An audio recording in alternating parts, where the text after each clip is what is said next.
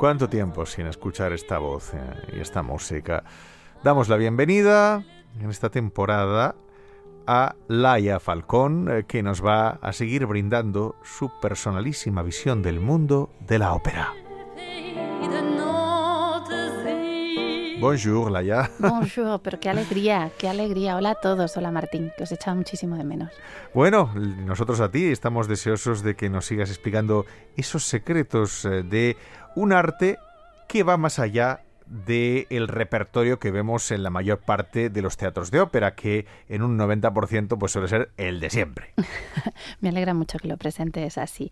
Pues sí, la semana que viene volvemos, empezamos a, a seguir hablando de, de, ópera, de los misterios que atraviesan su, su historia, personajes a, a, los que por lo que sea queremos especialmente y pedimos que nos lo repitan una y otra vez cambiándoles el abrigo y el peinado, eh, noches de estreno que acabaron muy raras y de una manera que nadie, que nadie se esperaba y sobre todo pues mucho cariño hasta este mundo de, de voces y de, y de amores y de, y de, tanta pasión.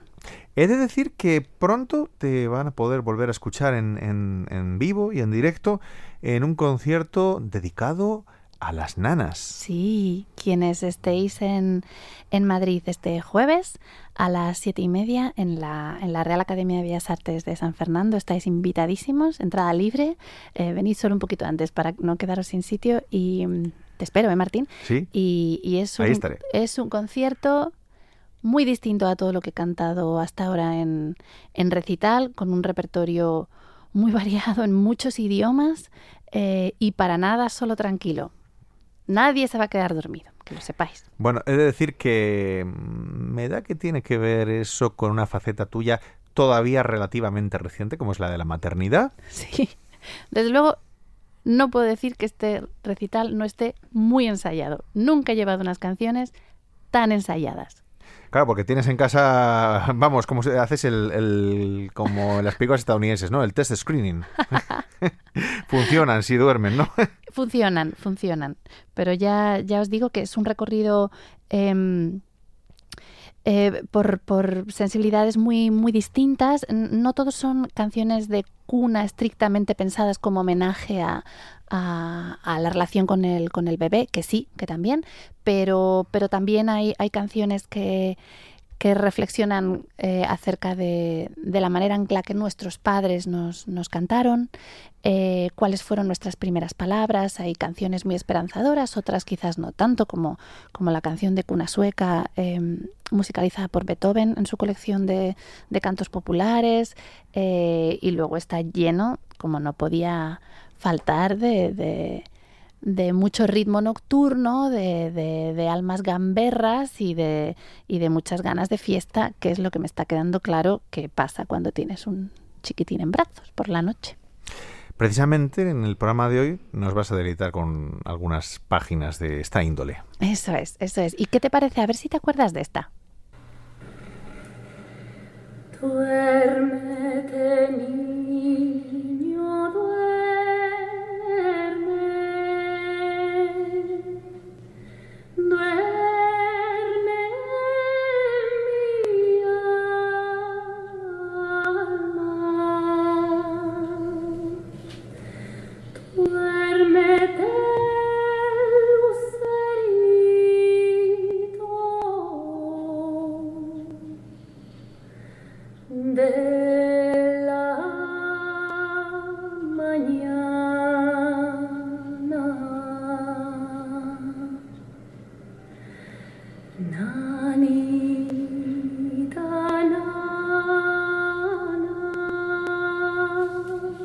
nana,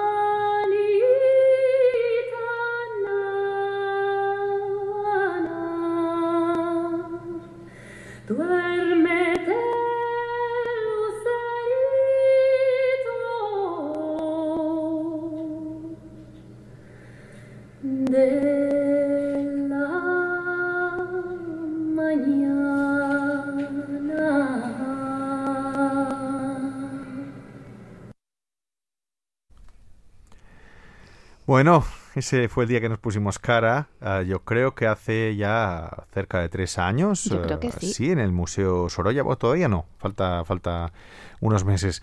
Eh, que además, bueno, pues nos brindaste esta nana de Manuel de Falla, una de las más universales del repertorio español. Sin duda. Eh, yo supongo que Federico García Lorca cuando elaboró sus canciones españolas, bueno, siendo él además eh, un gran admirador y amigo de Falla, pues su propia nana, que también tenía origen popular, quizás a lo mejor estuvo condicionada un poco por esta, ¿no? Hombre, parece que sí, en esa línea de piano, ¿no? Que luego podemos, que luego podemos escuchar. Eh, quería abrir este repaso con, con esta, con esta canción de cuna, como dices, probablemente eh, una de las, de las, de las páginas eh, más querida de la música española dentro y fuera de, de nuestra casa. Eh, tan estrechamente vinculada al querer popular que se puede cantar muy bien a capela, como tuvimos que hacer ese día frente al... Me pediste que escogiera una canción para, para el Museo Sorolla y a mí siempre me había fascinado ese cuadro de la recién nacida Clara todavía ¿no? en, en, la, en esa cama inmensa que es como un mar de, de, sábanas y me parecía que esta era la más, la más adecuada y qué bien se puede hacer sin, sin la preciosa línea de piano de, de, Falla, pero es una, es una nana que se sostiene, que se sostiene a sí misma. ¿Tú sabes que te cantaban a ti de pequeña? Sí, te lo voy a contar al final del programa. Ah, al final del programa. Mm, mm, mm. Bueno, pues seguimos con las propuestas. Sí. Eh, la siguiente, a ver, no me encaja de nana, me encanta, me encanta y además hay que decir que me costó escuchar esta pieza en su versión original porque ha conocido tantas transcripciones instrumentales, frecuentemente para dos instrumentos. El piano Exacto. se mantiene intacto, pero la voz solista pues es sustituida por un violín, por una flauta, una por trompeta, una trompeta, un violonchelo. En fin, y además es una muestra de, de talento precoz de, de Maurice Ravel que siempre se ha dicho que su madre tenía origen español, aunque yo Sí. he de decir que he investigado y no me queda claro, ¿eh? O sea, no, no veo eh, si realmente hay algo de leyenda, porque como Ravel tenía que justificar precisamente su amor por lo español, parece que tiene Sí. que haber alguna línea de conexión. Hombre, la línea de conexión mayor es que Ravel nació en Cibur, que está pues a 10 kilómetros de la Claro. frontera. Claro, pero si a ti no te queda claro, es que tenemos que seguir investigando, porque con esa cabeza que tú tienes, ¿Y a ti? la verdad, yo, yo voy a seguir investigando. Siempre había pensado que sí, que tenía ese vínculo con, con raíces vascas y que de todas formas Raíces vascas sí, pero porque esos están a ambos lados de la frontera. sí. Ravel tiene tantísimo cariño y tantísima empatía con tantos pueblos del mundo que como tenga que buscarse parentesco con cada uno de los entornos a los que puso música de una manera tan camaleónica, pues menudo álbum familiar. Ahora nos referimos a, esa, a esa pieza tan, tan hermosa y tan dulce y tan sensual, que efectivamente no es una canción de cuna, pero que forma parte de un grupito de, de piezas que, he querido em, incluir en esta colección, que es música que no está em, inmediatamente vinculada con, con, bueno, con el dar las buenas noches a, un niño, pero sí con el dar las buenas noches a los demás. Eh, canciones eh, particularmente enamoradas de, la nocturnidad eh, y que nos prometen que podemos que podemos descansar tranquilos, que las cosas van a, van a estar bien cuando despertemos. Y ahora me refiero al vocalista Ravel, sí. Bueno, sí, eh, además hay que decir que vocalista en forma de habanera, porque no olvidemos que cuando Ravel compone esto, pues eh, Cuba acaba de dejar de ser española, y- pero la habanera constituye todavía un puente de relación emocional que ese no se rompió ni se romperá jamás entre la isla, entre el cocodrilo verde y nuestro país. Precioso. Y además uno de los patrones rítmicos más queridos en, en la época, ¿no? Por toda, en fin, por todo, to- todo ese ese cajón precioso que se abre de, de, de- de colores, de, de aromas y de, y de mecimiento, que es de lo que, que es de lo que he venido a hablar. Pues vamos a escucharlo.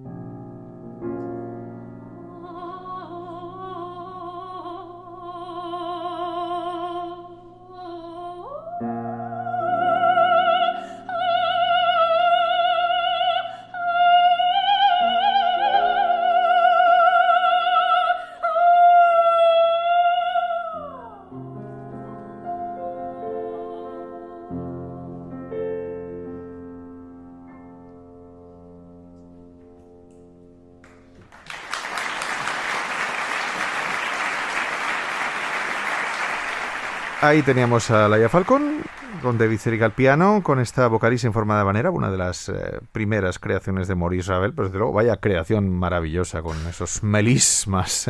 Eh, es muy difícil de cantar. Eh, bueno, primero tiene que parecer muy fácil, o sea que a la larga tiene que resultar fácil. Luego tienes que apañártelas como en cualquier otro vocalís para que la voz sea la protagonista, pero parezca que estás contando algo, aunque no haya palabras. No me extraña que tantos instrumentistas la escojan cuando quieren dejar claro que ellos también pueden cantar como una voz, ¿no? Que pueden. Por cierto, me ha entrado la duda y mientras te escuchaba digo, vamos a investigar un poco más respecto al origen español de la Ravel. A ver, ah, es que tiene truco. A ver, su madre, Marie de Luart, era vasco-francesa, pero se había criado en Madrid. ¿Y por qué no podemos decir abiertamente Ravel tenía origen español? Porque la madre de Ravel era hija de madre soltera. Por tanto, Madre mía. por tanto, puede que el padre de su madre sí fuera español, pero es algo que los papeles no aclaran. ¿Qué te parece? Fíjate, tirando del hilo, Ya está. Habíamos prometido resolver misterios y los estamos resolviendo. pero él, claro, decía, mi madre me cantaba nanas de niño en un español perfecto. Fíjate. bueno, ahí está, ahí está. Nada, nada. Bueno, oye, mira, nos, nos sirve esto para investigar sobre la marcha. Para eso hemos venido. Para eso hemos venido. A ver. Pero bueno, esta era una nana arreglada. Arreglada como nana, porque puede servir perfectamente al propósito, aunque Sí. no fuera el original. No es el original, desde luego. Es, es un, es un, exacto, es un canto mecido que te arrolla, que te, que te arrulla, perdón, y que te, y que te, y que te invita a, a que te dejes caer, ¿no? Pero, pero no es una nana en sentido estricto. La que viene ahora sí es una nana, otra de las principales nanas del folclore español, perdón, eh, llevadas a, a armonías de recital de una manera sublime que, bueno, has, has mencionado antes y me refiero a la nana de Sevilla que Lorca puso Puso en partitura. Este, galapaguito no tiene madre. exactamente. O no, no tiene mare, ¿no? No tiene madre. La versión que he traído es, eh, es un fragmento corto que, que se grabó en directo en un concierto, es el bis. Es una canción que gustó particularmente durante el recital y por eso decidí darlo como tercer bis cuando, cuando el público bueno, pues seguía, seguía aplaudiendo. Eh, fue para un, para un recital de celebración entre las universidades Complutense y Sorbona, que celebramos aquí en, en 2011, y el pianista es Ángel Cabrera. Bueno, con Lorca hay truco, porque a veces la letra está arreglada por él. Cuando dice en- Andajaleo, yo cortaré con mis manos las flores de su corona, eso no estaba en el original. Es. Bueno, y además puede identificarse que es muy lorquiano. Y en el caso de este galapaguito no tiene madre, está hablando de un niño gitano, pero luego está hablando de Jesucristo, porque Sí. su padre es carpintero y le hará y una le hará cuna. una cuna. Esa estrofa aquí no sale, pero, pero sí, parece que nos está diciendo, que nos está diciendo que Jesús era un gitanito. Pues eso eh, puede ser muy... es precioso. Es preciso, pero puede ser un añadido lorquiano o no. Es que fíjate, claro, eh, cuando te lanzas con todo este folclore, que a diferencia de, de- del- de otros países, claro, lo tenemos en los genes. Es Claro. decir, nuestros abuelos han cantado estas cosas. Y identificamos pronto el, el nuevo giro poético, la nueva propuesta poética. ¿no? Claro, y de un pueblo a otro cambiaba la letra. Y luego si encima. Lorca tendría tentaciones también, supongo, de, menos embellecerlas. Menos mal. Si te parece, la escuchamos. Estoy segura de que cuando volvamos habrás resuelto el misterio también.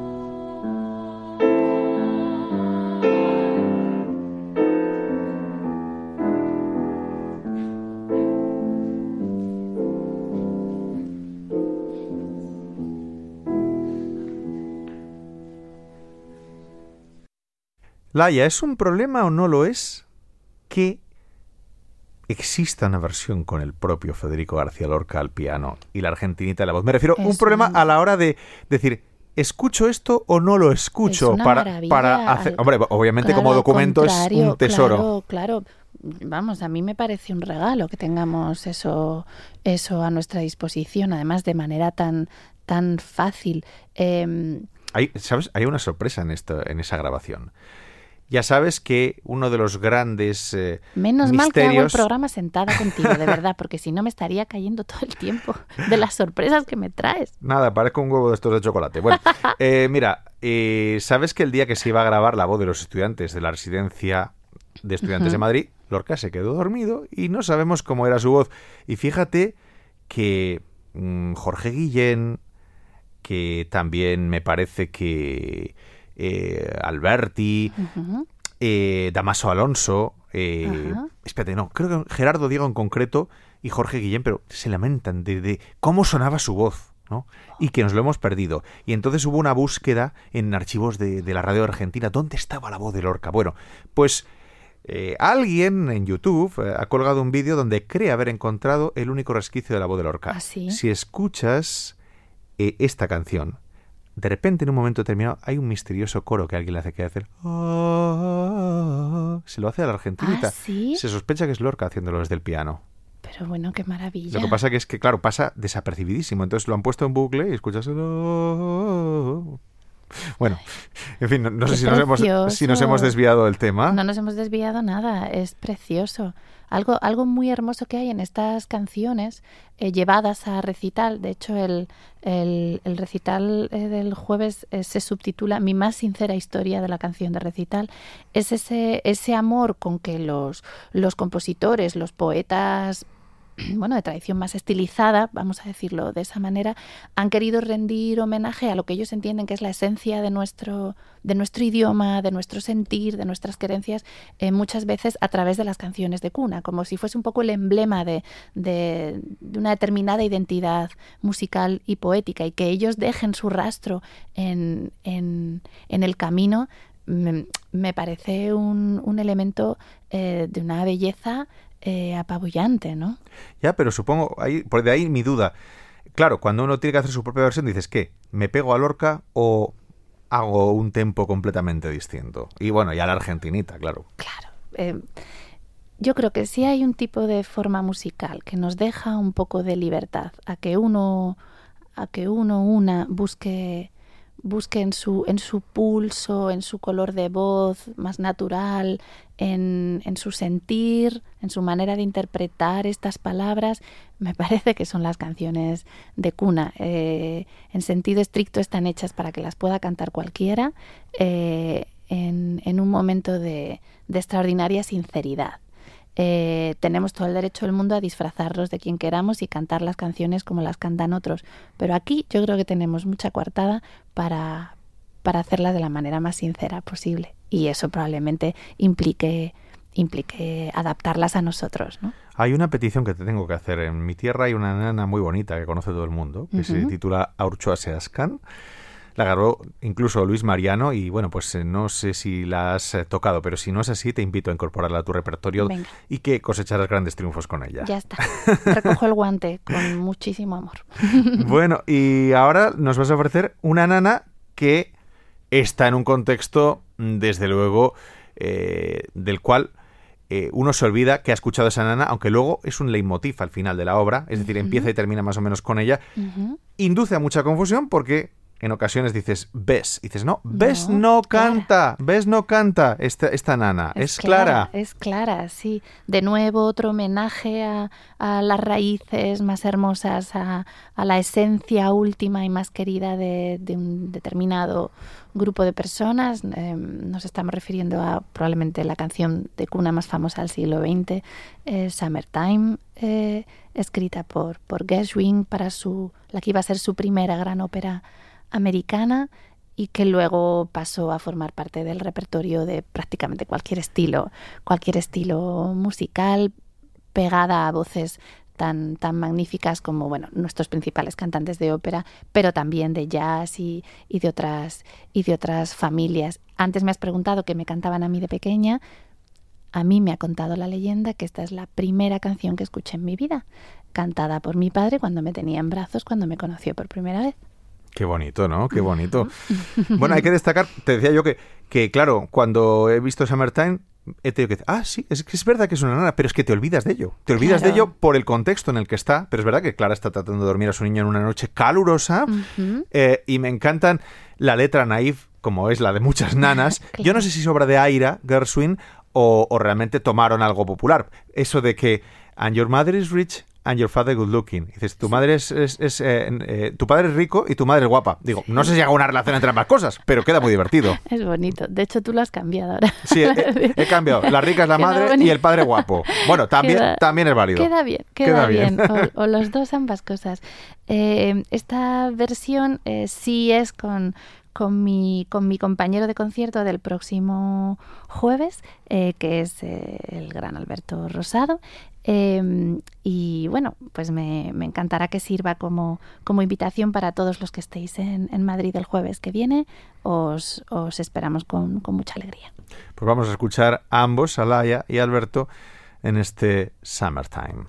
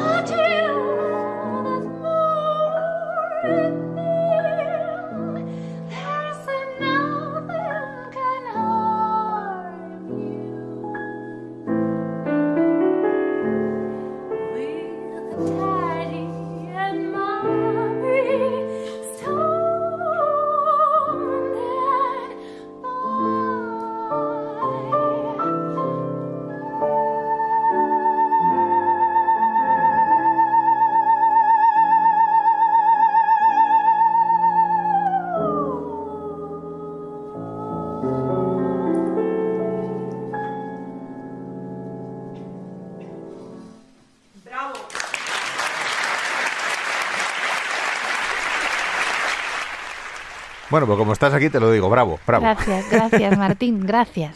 Bueno, además, mm, es verdad que es la nana más grabada, más interpretada del siglo XX, así como la del XIX es la Big and Lead de Brahms, sin duda alguna.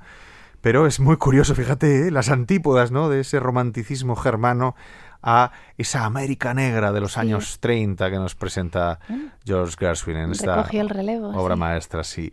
Eh, Laia, mucha suerte con este concierto. Recordamos entrada libre en la Real Academia de Bellas Artes de San Fernando. Eh, Jueves 30 de enero a las siete y media. Eso será en concierto, pero tú vas a volver aquí porque Claro vamos a, continuar con esta sección, la ópera según Laia Falcón, que ha estado aquí con nosotros. Bueno, pues eh, hasta aquí ha llegado eh, el programa de hoy. Les esperamos mañana a la misma hora en Sinfonía de la Mañana.